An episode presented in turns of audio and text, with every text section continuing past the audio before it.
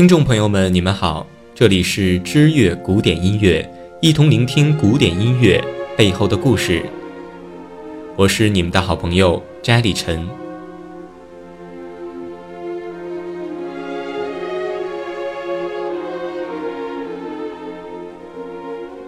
海菲茨就是一个为演奏小提琴而生的人。他三岁生日那天，作为音乐教授的父亲送给他人生当中的第一把小提琴。从此，一生的缘分开始书写。海菲茨的琴技进展飞速，两年之后便考进了维尔纽斯音乐学院，进入了正规的音乐院校。海菲茨的进步更是一日千里。六岁就开始在音乐会上公演门德尔松的协奏曲了。学成后的海菲茨更加的踌躇满志。一九一一年，在乌克兰的三场音乐会上，只是小试牛刀，便赢得了小提琴天使的美誉。到了十六岁，他超炫的琴技已经开始让当时的小提琴巨匠们感叹：“既生瑜，何生亮了。”毫无疑问。他对音乐本质的把握，至今都是无人能及。天赋异禀并没有使海菲茨躺在功劳簿上高枕无忧，相反，他对于自己的演奏几经苛刻。小提琴的音准取决于演奏者手指把位是否精确无误，错之毫厘，失之千里。当然，演出中的错音、杂音不可避免，也可以理解。但是在海菲茨这里是绝对不会出现的。海菲茨的演奏一向以高度的精确为标杆，他绝不容忍自己演奏中一丝一毫的错误和闪失。每一次公演前，他都一丝不苟地设计好整部作品中的结构和所需的功法指法，确保万无一失。这种超凡的才能和敬业的精神。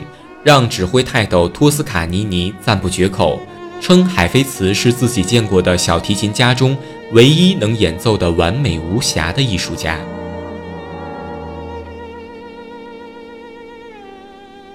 向来文笔犀利、出口辛辣的英国大文豪萧伯纳，却对托斯卡尼尼的赞誉表示强烈的不满。他不相信世间有什么事是完美无瑕的。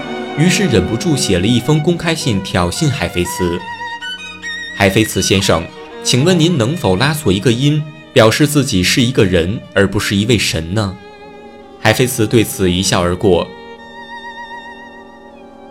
在一九二零年，海菲茨首次在伦敦皇后大厅开办独奏音乐会时，肖伯纳决定亲身感受一下所谓的完美的演奏。当晚的音乐会上，海菲茨以无可挑剔的技艺演绎了埃尔加的 B 小调小提琴协奏曲，音质的流畅和娴熟的功法让肖伯纳大跌眼镜。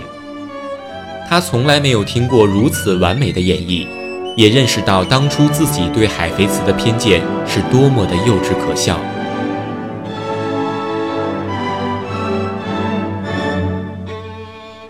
演出结束后。肖伯纳立刻走进后台，向这位年轻的音乐家表示由衷的祝贺，也对自己曾经的失言而道歉。海菲茨并没有将对方的话放在心上，二人一笑泯恩仇，从此变成了挚友。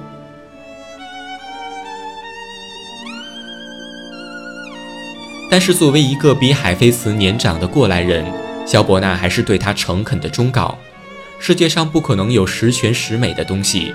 否则，就连上帝也会嫉妒的。你还是每晚睡觉前，至少拉错一个音吧。